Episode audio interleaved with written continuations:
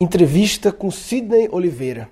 Continuando aí a ideia de postar o áudio das entrevistas do nosso do último encontro presencial dos alunos do curso. O primeiro ficou a Belpes, esse agora com o Sidney Oliveira, uma entrevista. Todas foram muito boas, mas a do Sidney foi uma que marcou muito os alunos, porque foi uma temática que mexeu no coração das pessoas, né? Foi bem interessante. É, lembrando que quem quiser participar da próxima turma do, do meu curso de criatividade, a gente abre duas ou três turmas por ano, poucas turmas por ano. Por que abrimos poucas turmas por ano?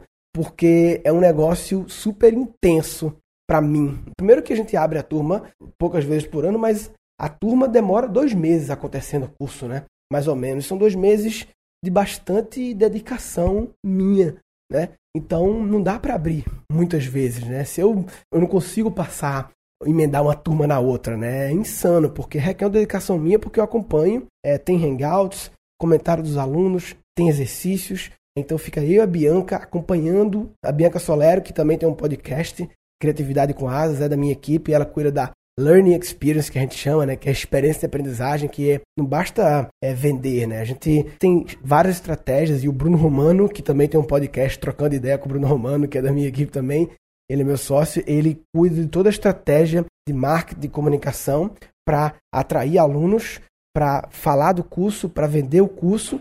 E uma vez que vende, eu sempre falo que aí começa a brincadeira.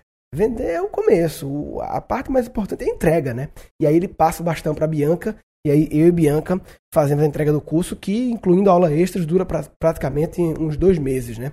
Por isso que a gente abre no máximo três turmas por ano, que cada turma requer dois meses de dedicação. E os outros períodos a gente está preparando a próxima turma. Para essa turma agora de junho, para você entender, a gente está lançando um software próprio de aulas, um sistema onde você log e tal. A gente usava um outro de mercado e resolveu fazer um próprio, porque eu tenho muitas ideias de como aprimorar a experiência de aprendizagem e isso requer domínio total do sistema. Né? Então a gente vem desenvolvendo um software próprio, vai regravar as aulas agora, nova versão do curso.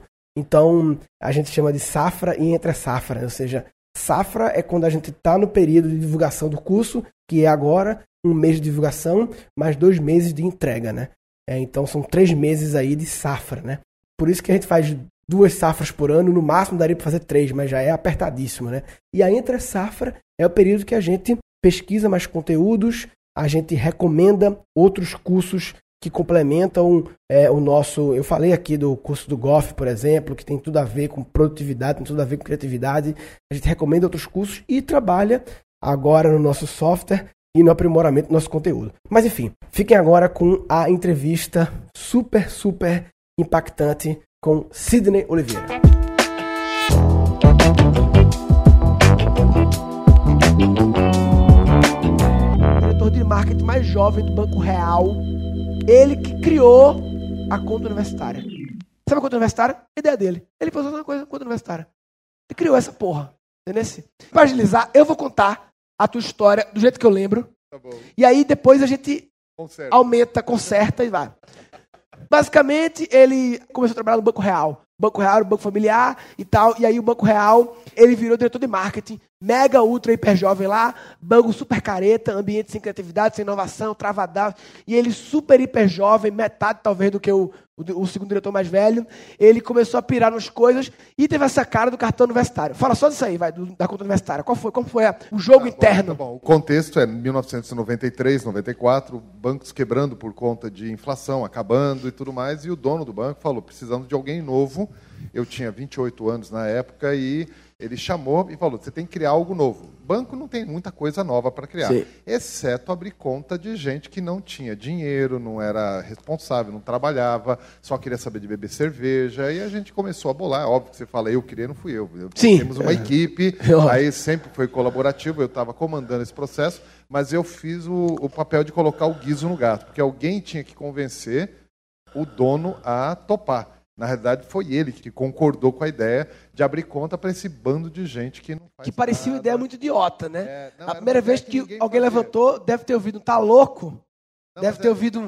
Não, mas é que você imagina, Murilo, a gente abrir conta de alguém que não tem salário, não tem dinheiro, louco. você vai dar crédito, ele não faz seguro de vida, porque vai viver mais. Não tem poupança porque não tem grana. Isso vai encher a agência de trabalho, porque não tem jeito. Vai ficar ocupando a agência. Não. E eu ainda falei, gente, mas é justamente aí. Ninguém está apostando. Eu falei, é lógico que ninguém está apostando. Você acha que os outros bancos têm idiota? Só tem idiota aqui.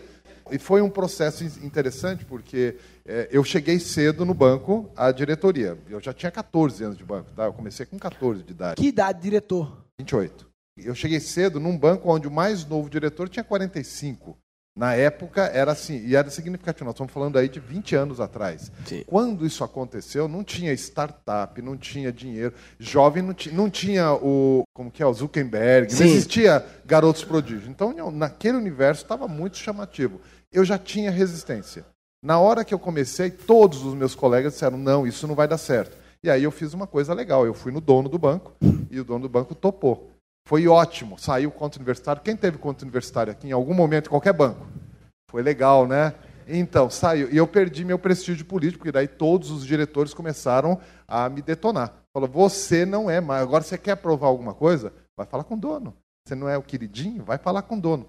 Sacanagem isso, porque isso aí acaba com a vida nossa política, porque você é, se sustenta. No, no ambiente, a gente estava falando de competição e colaboração é. entre pessoas, empresas diferentes, e aí, num caso desse, dentro da mesma empresa, a competição tava fudendo a colaboração e aí. É, não, o pessoal já queria me matar só por eu ser o mais novinho da turma. Já falava de diretor júnior, essas coisas de bullying sempre. Sim, sempre diretor júnior. Né? Mas tudo que eu propunha era, já, era, já era preciso propor duas ou três vezes mais. Quando eu propus e, falamos da conta universitário, a ideia era propor para o jovem. Esse jovem um dia vai ser alguma coisa. Sim. E é, é romântico isso, mas não funcionava. Eu falo antecipar a tendência, né? Tipo, você esperar o jovem virar adulto e abrir conta para ele, todo mundo está fazendo. Não é agora, se você se antecipar para pegar ele antes, quando ninguém está buscando esse cara, custo de aquisição baixo, você vai ralar um pouquinho ali enquanto ele não está gerando valor, mas depois você tem um monte de gente. Se você já tem uma conta, vai continuar, né? Oh, então, mas esse processo ninguém tem garantia. É. Você vai falar, vai, vou abrir a conta dele, será que Sim, ele vai nenhuma inovação tem garantia. Né? Hoje a gente já sabe, 70% Sim. das contas, eu tenho contato ainda com o pessoal do Santander, mas que o Santander sucedeu, né? Os bancos, o Santander hoje parece que 70% das contas, pessoas físicas, são originárias do programa universitário. 70%. Tá? E todos os bancos, de alguma maneira, perceberam a grande sacada. Nós não sabíamos também. Você Sim, claro. Sabia? Imagina, a gente não fazia canvas na época. Porque se houvesse estatística histórica dizendo, não era novidade, não era inovação, né? É, eu sei que a gente foi assim, foi na poesia, lançamos. Na poesia. Ah, eu perdi prestígio político lá, óbvio que já tinha inimigos, começaram a ter mais inimigos ainda. E aí, assim, eu, trabalhando com inovação, tinha que pensar em coisa nova, coisa nova. E tinha uma coisa nova na época, cara, internet põe, põe, é. põe, põe. Alguma coisa assim lembra. Quem lembrou disso aí sabe que você estava vivo na época. É. é. a idade, você já sabe. Eu sou, hoje eu sou especialista em, em, gerações, né? Então a gente tem a questão da idade. Eu já sei a idade de todo mundo aqui. Eu já fiz uma foto, já sei quem é velho, quem não é velho. Ah, e você se revela, se você não quiser falar a tua idade, também dane, você não vem aí, porque eu vou falar a idade sua em alguns momentos, tá? Porque é isso que eu me tornei especialista. Eu olhava o jovem e falava, a gente tem que investir no jovem. Foi essa sacada. Na época a internet estava começando a dar sinais, eu olhei e falei, cara, o jovem vai gostar disso. O jovem vai adorar isso. Essa coisa de internet é a onda. O jovem que eu estava falando era eu mesmo, tá? Não eram os outros, não. Eu estava preocupado Sim. comigo. Eu queria estar num lugar assim, eu quero esse negócio de internet. E aí eu fui fazer aquele processo de fazer o banco ser o primeiro banco na internet.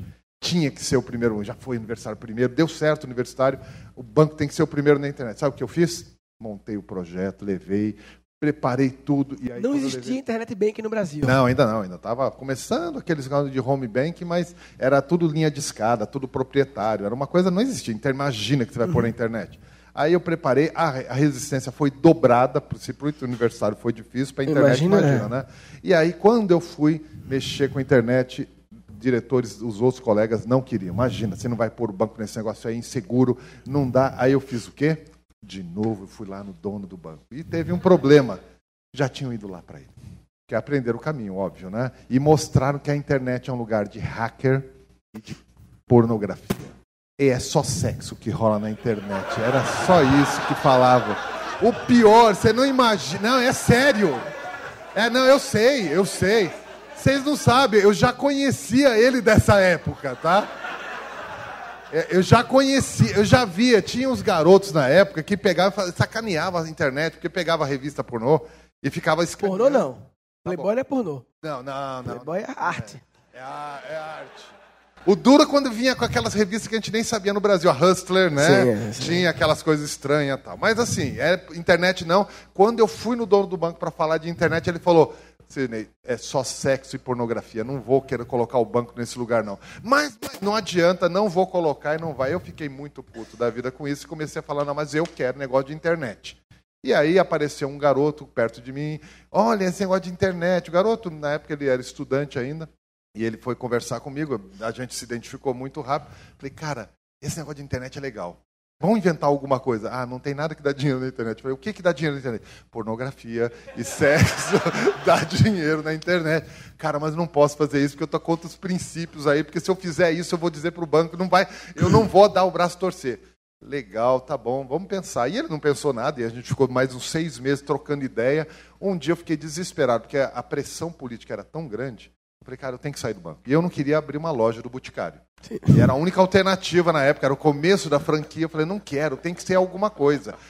E, e aí eu liguei, eu não sei a piadinha, mas tudo bem. Na época eu não queria fazer uma franquia. E eu falei, cara, tem que ser alguma coisa, tem que ser alguma coisa. E ele estava estudando em Salt Lake City, não sei se vocês sabem, Salt Lake City é aquela cidade mormon, né? Tem, tem provo, né? E ele era um, um, um rapaz estava lá. Falei, cara, não tem nada que dá, dá dinheiro na internet. Ele falou, ai, cara, para não dizer que não tem, tem dois garotos aqui de Stanford que conseguiram levantar um milhão de dólares para fazer o site deles. Eu falei, o que que é o site deles? Ah, baixa aí esse negócio que eu vou te mostrar. Aí, www.mozilla.com. Eu falei, é isso que eles criaram? Não, não, isso é para você baixar o que eles criaram. a internet não existia ainda, tá, gente? Internet era Mirk, era grupo tal. Sim. Aí eu baixei esse Mozilla, que era o depois Netscape, Netscape. e tal. Abri e falei, agora escreve www.yahoo.com. Aí eu abri aquela coisa, Yahoo, e um monte de diretório. Eu falei, o que, que é isso, cara? Escreve qualquer coisa aí. Mas qualquer coisa o quê? Ah, sei lá, você gosta de banco? Escreve banco aí, pus banco. Na hora que eu vi que veio os bancos, eu falei, cara, isso é uma lista telefônica. É, mas você coloca o nome e vem. Eu falei, cara, que demais. Vamos fazer o Yahoo Brasil. Mas eu não sei fazer. Eu falei também não, mas vamos fazer. E aí a gente começou. Eu falei, cara, eu vou fazer o seguinte: vou pegar tudo que é endereço de internet aqui no Brasil vou começar a catalogar. E você inventa o código. Mas, cara, não dá para inventar o código. Não, mas você inventa, dá um jeito. Rouba de alguém, pega. Se eles inventaram, alguém inventa. Ele era mexer com computação. Falei, inventa algo. E passou ainda mais uns quatro meses quando ele chegou e descobriu que o código foi aberto. O Trover abriu o código do Linux, né? E aí todo mundo começou a fazer site de busca pelo, pelo mundo todo e a gente também começou a fazer um site de busca. Que foi o Zik, Não, foi o Achei. o Achei primeiro. O Achei a gente começou. Tinha um KD, Não, mas o KD veio depois. O KD não, o KD começou junto com a gente. É, porque, na próximo. realidade, houve uma, uma, uma porque bactéria... o KD procurava, o dele achava. KD, achei. É, a gente fala, isso era a nossa pegada, né? É, O, o Gustavo não gostava muito dessa brincadeira, É. porque a gente menosprezava ele, mas é tudo bem. Independente disso, a gente começou o Achei e assim, foi uma febre, porque na verdade parecia bactéria. Todo mundo fazia site de busca. É mais ou menos como a app Compra hoje, coletiva, compra coletiva um dia desse. né? É, né? todo mundo faz. Então a gente começou, eu estava no banco ainda e Paleta mexicana. sertaneja, essas coisas assim É. que vão fazendo de moda. Aí a gente começou, eu continuei no banco para financiar o servidor. E a creti, o cretino Vida de puta, falava, tá? todo mês ele fala, cara, tem que comprar um novo servidor. Foi porque o nosso queimou. Ah, tem que fazer mais servidor, tem que aumentar a banda. E eu trabalhando lá no banco, chegou, não, tem que fazer isso dar dinheiro.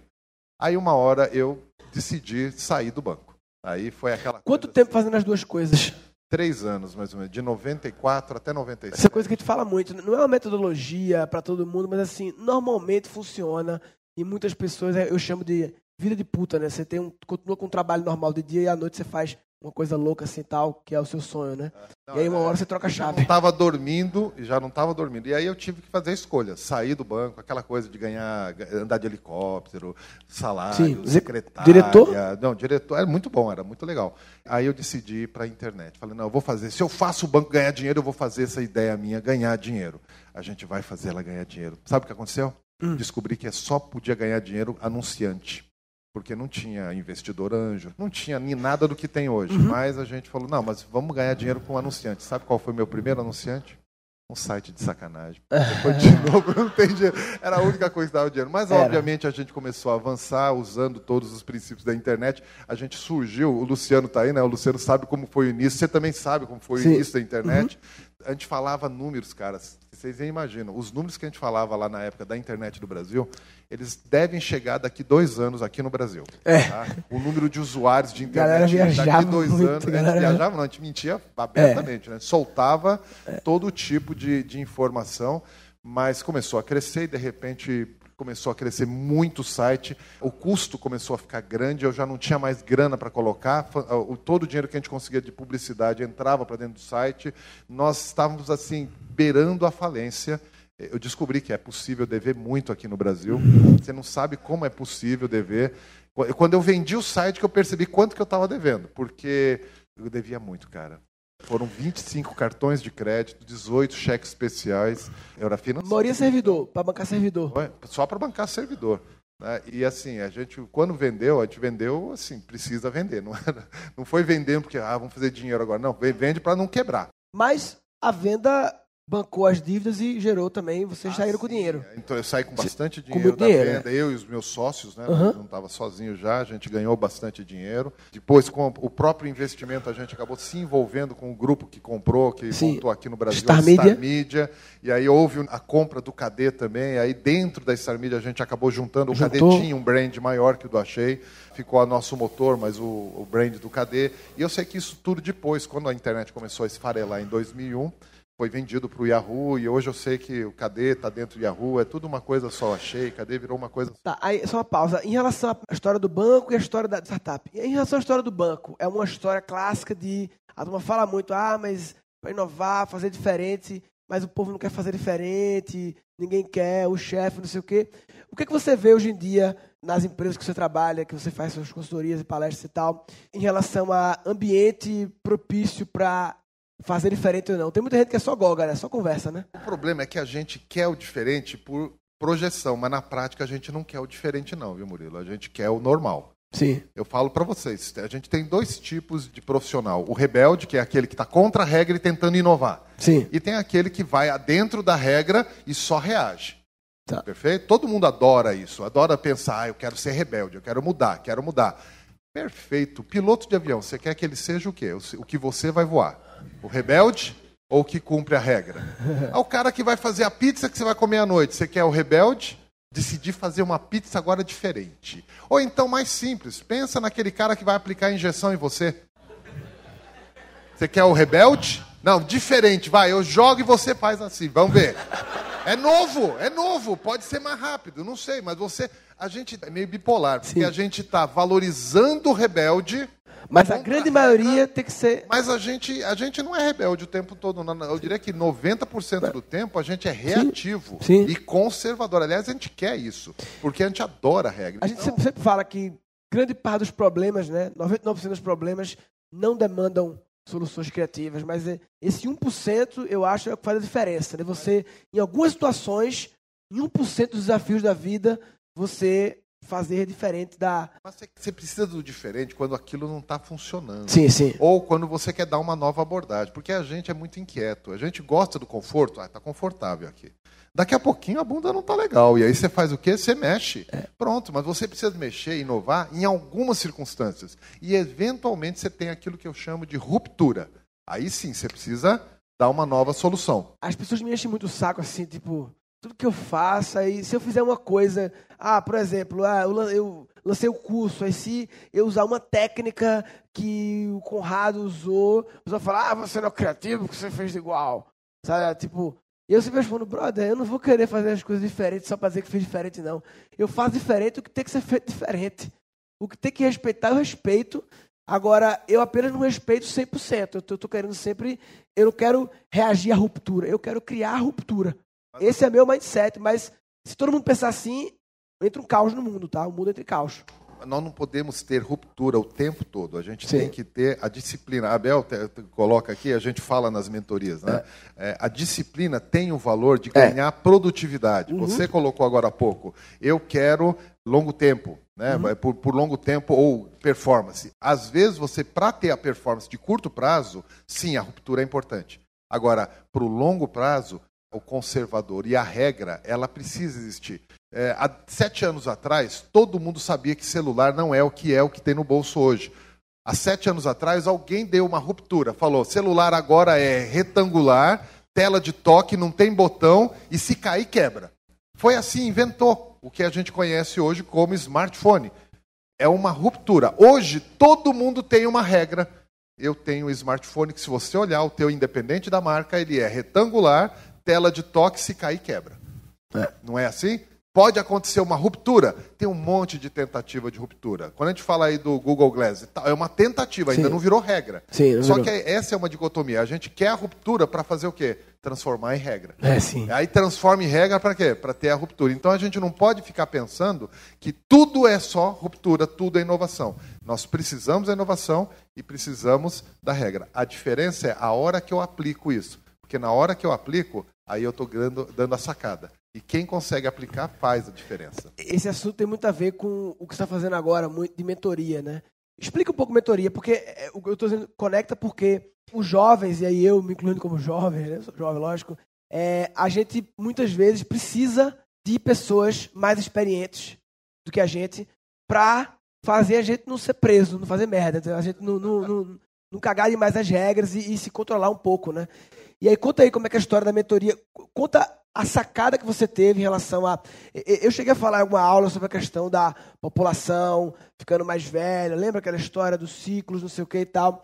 E aí, aquela história dele toda gerou o insight da mentoria de como utilizar essas pessoas. Explica aí. Eu, eu tinha começado o papo sem fazer, mas então você que fazer. Quem aqui tem menos de 25 anos de idade? Levanta a mão.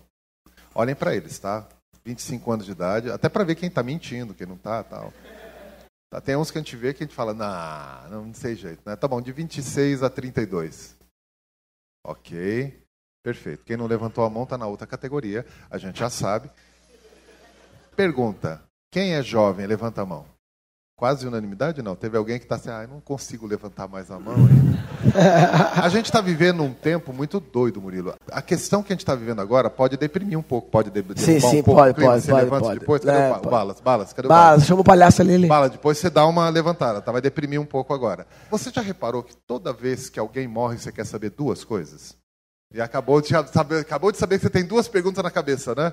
Duas coisas você quer saber toda vez que você sabe que alguém morreu a idade do que morreu. Você não quer saber como ele viveu, não quer saber o que ele deixou, não. você quer saber a idade e o que fez ele morrer. Por quê? Porque a gente tem um desejo insano de, primeiro, você quer saber por quê para saber se está no grupo de risco ou não. Perfeito. A idade é mais chave nessa hora. Você quer saber a tua relação com isso. É o benchmark pessoal, não é? É sério, você quer saber a tua idade versus a pessoa. E é incrível como a gente se posiciona. Eu costumo fazer isso nas palestras. É, se você sabe que alguém morreu com 65 anos, o que, que você sente? Dói? Incomoda? Fulano de tal morreu 65 anos, te incomoda? Não, não. Qualquer pessoa, independente do que fez. Parece que está tá errado, não está? Dá um certo incômodo. Você fala, até fala o seguinte: nossa, morreu tão? Não. Cedo. Jovem não, tá? Jovem não é Pessoal, Murilo, fórmula para você que gosta de colocar. Juventude tem a ver com quanto tempo faz que você caiu pela última vez, multiplicado pelo tempo que você levou para levantar. O resultado, quanto maior for, quanto maior for, menos jovem você é, tá? Não existe jovem, existe atitude jovem, vestir jovem, fazer snap, como, como não interessa, mas se você tem idade, você tem idade, você tem quilometragem. 65 anos incomoda porque parece cedo. E se eu disser que fulano de tal morreu 85 anos? Não é estranho? Você está sentindo o quê? Ok. Tá ok, não tá? Dá até paz, não dá? Dá assim, um negócio assim, não dá? Não, é sério, dá, não dá? Assim, você fala, não, ok, não te incomoda. Só que você não percebeu o que isso quer dizer. 85 anos? Pouco? Eu vou te dar a fórmula matemática. Há 30 anos atrás, 1987, nós começamos a ver ah, aquilo que é conhecido hoje como Estatuto do Idoso, que estabelece que o idoso é idoso a partir dos 60 anos. Por que 60 anos? Porque há 30 anos atrás a gente falava, eu vou até os 60, o que vier a mais. Vocês já sabem até isso. Né? A fórmula vocês já conhecem. Você não percebe, mas há 30 anos atrás, ser veterano era uma coisa bem diferente. Você deve ter uma imagem na tua cabeça hoje por conta até do De Volta para o Futuro, vocês devem ter a imagem do Dr. Doc, o protagonista do filme De Volta para o Futuro. Todo mundo lembra da imagem, não lembra? Uhum. Então, aquele filme é de 1984, o terceiro filme de 1988. Sabe qual a idade do Dr. Brown naquele momento, naquele filme? 47 anos de idade. Há 30 anos atrás, uma pessoa com 60 anos de idade estava se preparando sim para morrer. Hoje, uma pessoa com 50 não tem mais 15 anos de vida. Tem mais quanto? Pelo menos mais 30 se você fizer a conta matemática, que hoje a gente fala o quê? Eu vou até os 80, o que vier a mais é lucro, não é? Só que você esquece o seguinte, passaram-se 30 anos. Há 30 anos atrás a gente falava, eu vou até os 60, o que vier a mais é lucro. Hoje a gente fala, eu vou até os 80, o que vier a mais é lucro. Subiram 20. Pega a tua idade. Soma mais 30. Quem aqui está nos 80? Levanta a mão. Quem está nos 80? Daqui 30 está nos 80. Vocês a gente conversa depois, a gente dá um papo, porque. Diogo Portugal. Um essa revelação agora. Outros não. Outros nem chegaram perto dos 80, certo? Daqui 30 anos a gente fala o quê? Na mesma proporção, daqui 30 anos a gente fala pelo menos 95. Só que vocês, quem tem menos de 32 aqui? Levanta a mão. Você está fudido. Essa é a palavra. Daqui 30 anos a gente está falando 90, daqui 30 anos você tem mais 30. Só que daqui 60 anos a gente vai falar com tranquilidade, eu vou até os 100, 110. O que vier a mais é lucro. Você não viu as implicações disso? Significa que você vai trabalhar para caramba. Você vai trabalhar para caramba porque você vai precisar trabalhar para caramba, porque não vai dar. E pior, os velhos já comeram toda a herança, então não vai ter herança. E para deixar você em pânico, você vai ter que sustentar teu filho, porque ele só começa a trabalhar, de fato, depois dos 30. Isso a gente já está vendo agora. Quem aqui mora na casa dos pais? É uma forma de a gente ver a idade das pessoas, tá? Morar na casa dos pais é fantástico, porque lá tudo se arruma sozinho, comida se prepara sozinha, roupa se lava sozinha, é mágico. A internet é de graça, né? Tem banda larga, tudo, não tem pagamento nenhum. E aí o que, que eu percebi? que a gente vem fazendo isso há 30 anos. Há 30 anos a gente está mexendo com essa brincadeira. E a gente está mudando todo o jogo. Há 30 anos atrás a gente falava, eu tenho que trabalhar bastante para no futuro eu usufruir. Que droga. Chegou o futuro, eu estou aqui e ainda estou tendo que trabalhar. Por quê? Tem mais 40 pela frente, mais 50 pela frente. Você viu as implicações disso? Tem algum noivo, noiva na, na, na sala? Noivo? Noivo. Acabou de casar. Bom, a gente tem algumas coisas que a gente lembra. Quem é casado aqui? Eu vou lembrar. Na saúde, na doença, na alegria, na tristeza. Até que. E se não está morrendo?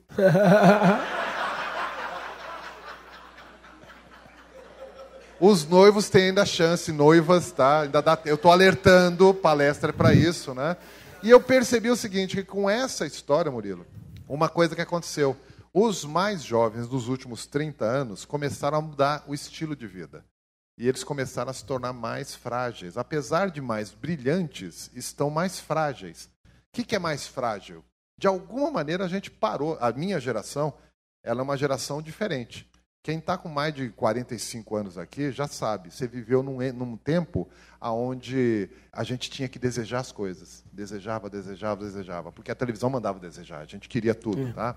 É fácil lembrar disso. Eu queria aquela Coca-Cola, queria lanche Mirabel, compre batom, compre batom. Você lembra dessas coisas, né? Não? Não lembro. Não, não, não lembro. Batom, tô ligado. Mas a gente lembra de algumas coisas. Papai, nesse Natal, não esqueça da minha... Calói. Tem gente mentindo a idade, você sacou?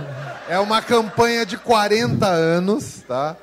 Uma campanha de 40 anos, pessoal. É mesmo? Tem 40 anos essa campanha? 45, para ser mais preciso. É de 1970. Essa campanha é de 1970, a novela Primeiro Amor. A Calói patrocinou a novela, foi o primeiro merchandising de sucesso, tá? Tem alguns que estão falando, ah, é verdade, eu lembro. É, tinha a camicleta, tinha a bicicletaria, tinha o Paulo José fazendo. A... E tem gente fazendo assim, caramba, como tem gente velha aqui na plateia, cara, tá? Então, a gente aprendeu a desejar e a gente não tinha, porque nessa época, diferente do que é hoje, a gente tinha irmãos. Você sabe o que é ter irmãos, Murilo? Você tem quantos irmãos? Só um. É, então, eu tinha quatro. Naquele tempo eu queria aquela calói, cara. Putz, eu passei cera poliflor em casa. Eu fiz campanha para ter a Calói. Sabe por quê? Naquela época a gente só ganhava é, é, presente em duas ocasiões, né? É, naquela época era assim. Agora não, agora parece que a coisa está meio solta mesmo. Mas naquela época. E eu pior, eu nasci no dia 24 de dezembro. Eu só tinha uma chance para ganhar aquela maldita Calói, cara. E naquele ano eu fiz a campanha, eu queria muito aquela Calói. Sabe o que aconteceu? Meu pai foi lá e comprou a Calói. Foi lá na Mesbla, fez carnezinho. Você vê, eu tô falando. É... Especialista em idade é, é fogo. A gente pega todo mundo, né? Mas ele fez o carnezinho e comprou uma calói para os quatro filhos. A gente não tinha nada, cara, só tinha um banheiro em casa, só tinha uma televisão, a gente não podia ter nada. Dependendo da hierarquia, você só usava roupa usada, cara, porque não era nada novo, era tudo velho. Tudo já foi usado pela hierarquia. O filho mais velho ganhava mais, depois você e pegava. Eu não era o primeiro filho, então, cara, como eu sofri pra caramba, cara. Eu queria muitas coisas. Sabe o que aconteceu? Eu queria tudo. E aí eu fui trabalhar cedo. 14 anos já estava no mercado de trabalho. E aí a gente entra no mercado de trabalho, a gente sofre, apanha. Que, que a gente faz? A gente decide fazer as coisas da nossa forma eu vou ter tudo o que eu queria. Eu descobri que eu não podia ter tudo o que eu queria. Descobri de uma forma difícil, tá? Eh, eu com 22, 23 anos de idade, já era gerente lá no banco, comprei um apartamento. Queria um apartamento, comprei com dois banheiros, o mesmo apartamento, sabe? Dois banheiros, exagerar mesmo. Comprei duas televisões, uma na sala e uma no quarto. Pus uma geladeira, pus um fogão. Com essa estrutura já podia fazer uma coisa. O que, que eu fiz? Casei descobri dessa forma que eu nunca ia ter um quarto só para mim. É incrível. Não deu para ter um quarto só para mim. Mas eu acho que eu estava junto com outras pessoas, porque aí a gente tomou uma decisão. Eu não tive. Mas o meu filho vai ter. E aí a gente começou um processo. O meu filho vai ter tudo o que eu não queria. O que, que a gente vem fazendo desde 80 para cá? A gente vem tirando sistematicamente as cicatrizes dos mais jovens. E pior, isso está até hoje. Hoje está desse jeito. A gente foi tirando cicatriz e falando para ele: estuda, estuda, criamos a internet. Olha aqui, eu estou te dando. Na nossa época era só a Barça, cara.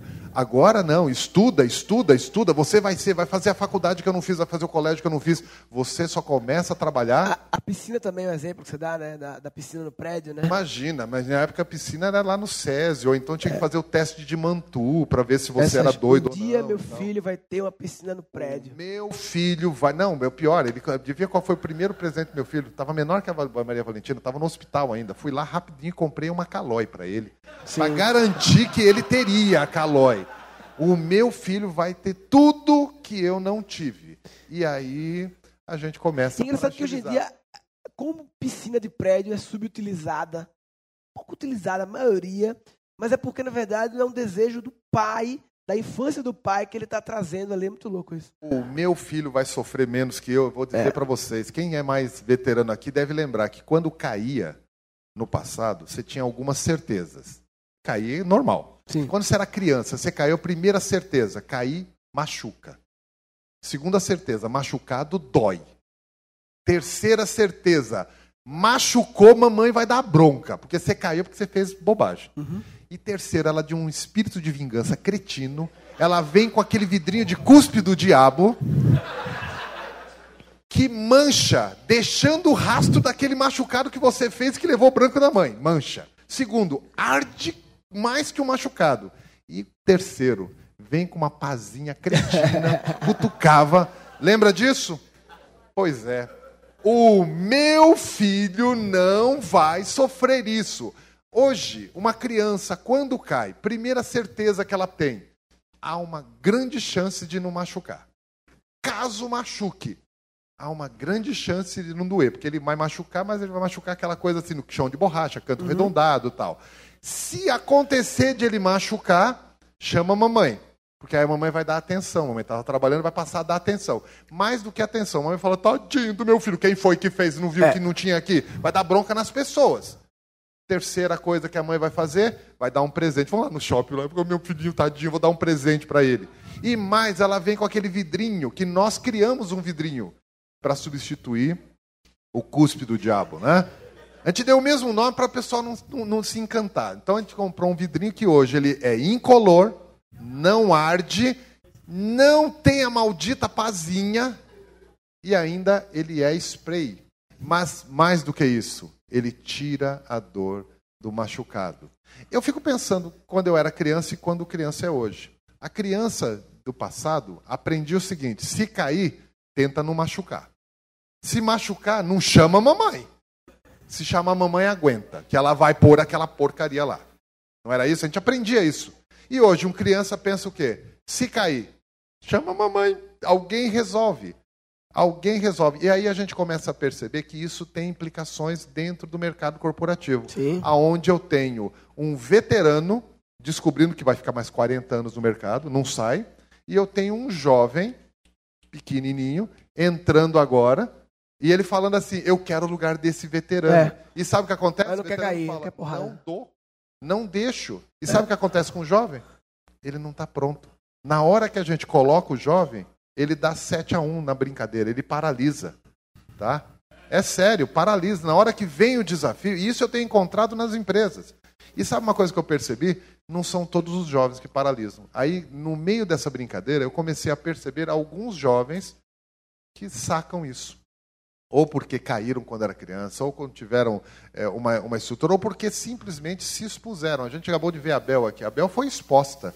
Ela se expôs. Você se expôs muito cedo a fazer. E a gente começa a perceber a diferença entre aquele jovem que se expõe, que tem cicatriz, daquele jovem que não tem cicatriz. E sabe o que acontece quando não tem cicatriz?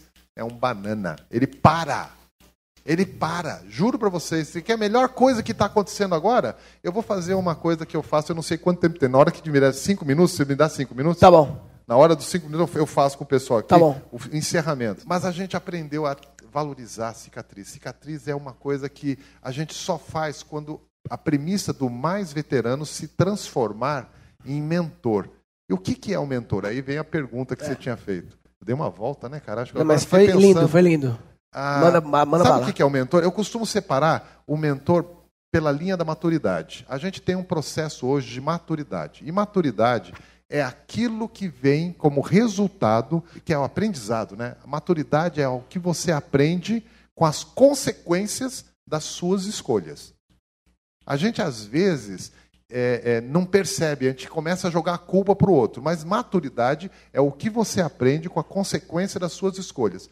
A gente tem três níveis de maturidade para aprender. O primeiro, o professor. Ele tem um objetivo, ele te dá instrução. Sabe para quê? Para você não errar. Você recebe instruções para não errar. Esse é o professor. Mas é tudo muito teórico. Na prática, você precisa ter alguém te acompanhando. Aí tem uma palavra gestor, coaching. Esse é o segundo nível, é o nível da competência. Quando você vai usar a informação que você aprendeu na prática. Se você pensar nesses dois, fala, bom, aí já está tudo bonitinho, né? Porque eu tive a informação teórica e eu já tenho ela na prática. Não. Você precisa do último nível, que é o nível da especialização, do foco. É a hora que você vai transformar a competência em excelência. Aí você mostra o seu talento. Sabe o que a gente tem per- percebido? Vamos pensar uma atividade bem simples: andar de bicicleta. Todo mundo aqui teve alguma experiência com andar de bicicleta. Em algum momento você recebeu instrução: freio, pedal, catraca. É uma instrução. Isso aí qualquer um pode ter passado a instrução, você leu, viu um vídeo, alguma coisa assim. Aí tem a parte prática. Atualmente a parte prática é meio bizarra, porque rodinha, cotoveleira, capacete, é dentro de uma, de uma área bem controlada, tal, ciclofaixa, tal. Mas tudo bem, você aprende e você ganha competência. Você aprende isso. Até aí nós estamos falando de dois papéis. Sabe o papel do mentor qualquer? É aquele cretino que fala assim: vamos tirar a rodinha, tira o capacete, tira a coisa que agora não precisa. Vamos aqui na rua mesmo, eu seguro o banco e você vai. E aí sabe o que o mentor faz? Solta cretino, né? O mentor é aquele cara que atua depois da falha.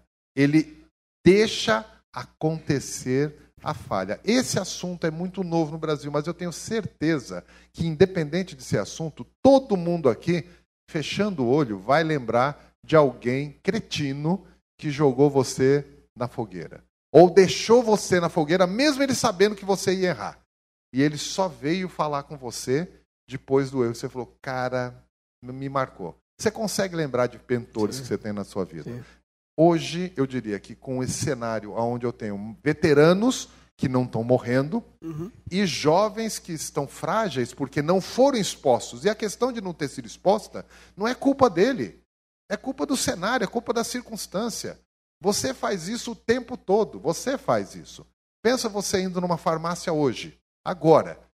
Você vai lá e tem dois farmacêuticos formados, com diploma na parede, avental. Um é de 25 anos de idade, outro de 45. Você está indo na farmácia e você vai tomar uma injeção de bezetacil.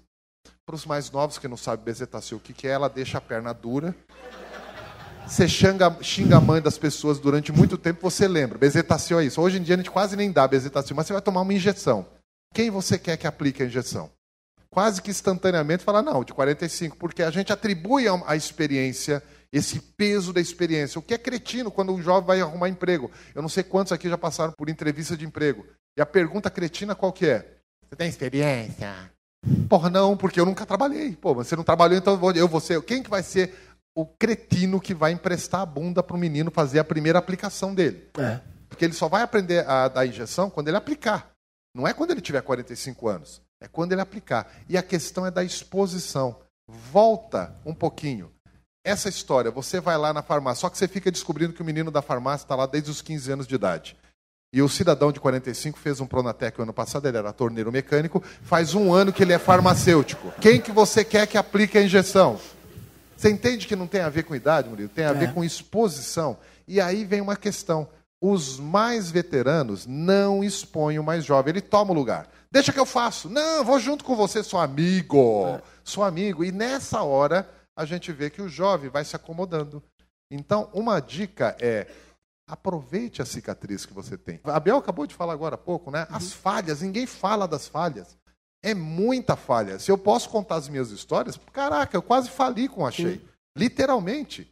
Quem Como é- tem menos de 32 anos, levante. Levante. Levante. Quem tem menos de 32. Os demais estão sentados, já sei quem são. Quem tem menos de 32, eu tenho um recado para vocês. O Brasil tá uma merda agora. Nós estamos em crise. Tá uma crise horrível. Nós estamos vivendo esse período de crise. Mas eu queria dizer uma coisa para vocês. É a primeira de vocês. Os que estão sentados já sabem que é a primeira. Você nunca viu uma crise. Essa que você está vendo agora é a primeira. E eu vou dizer uma coisa: não é a pior. Já houve crise pior. Muito pior. E se você acha que pode piorar, pode.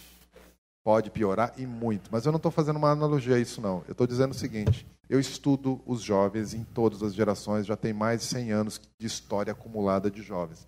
E eu percebi em todos os países, quando havia uma crise, ela começou a ser debelada quando o jovem entrou na história.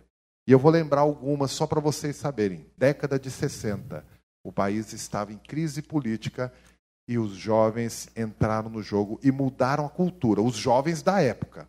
Década de 70, nós tínhamos um governo militar e os jovens da época entraram no jogo e tiraram o governo militar. Década de 80, mais recente, as pessoas conhecem, nós lutamos por uma mudança no regime político. Os jovens foram para as ruas diretas já. Década de 90, nós tínhamos uma crise institucional e uma inflação sem tamanho. Os jovens foram para lá, vocês já ouviram falar deles, dos caras pintadas, mas eram os jovens, o jovem entrando no jogo. Só teve um problema. De 94 para cá, o Brasil mudou e se estabilizou. Não foi só o mentiolato que não arde mais, não. Parece que a sociedade parou de arder. E sabe o que aconteceu? O jovem não entrou. Em 2005, o jovem não entrou.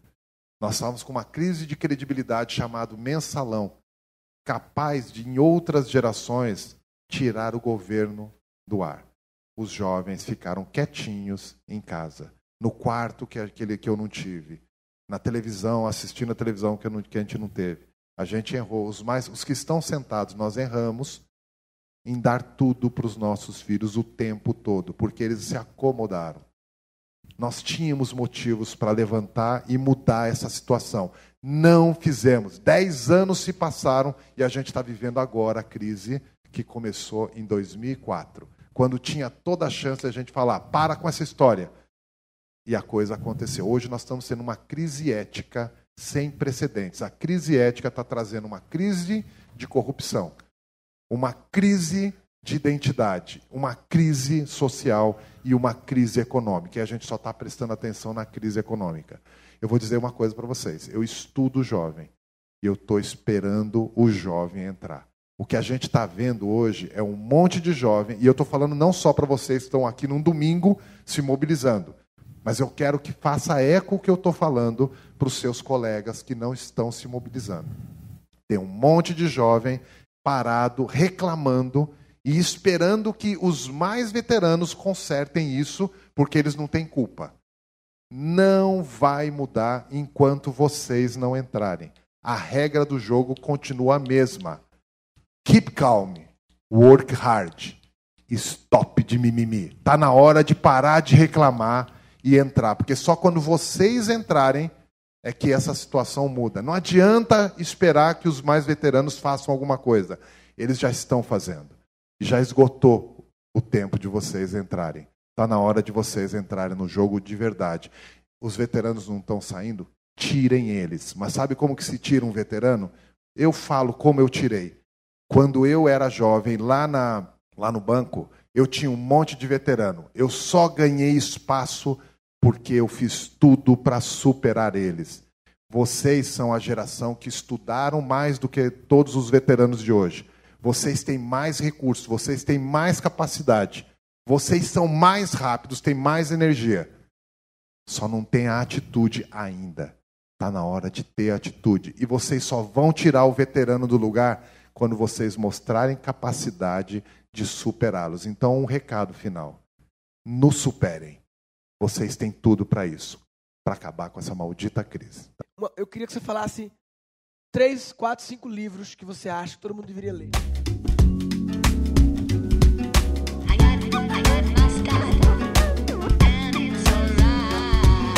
Para saber quais são os três livros essenciais para o Sidney, acessa murilogan.com.br barra três livros E só lembrando que o 3 é numeral mesmo.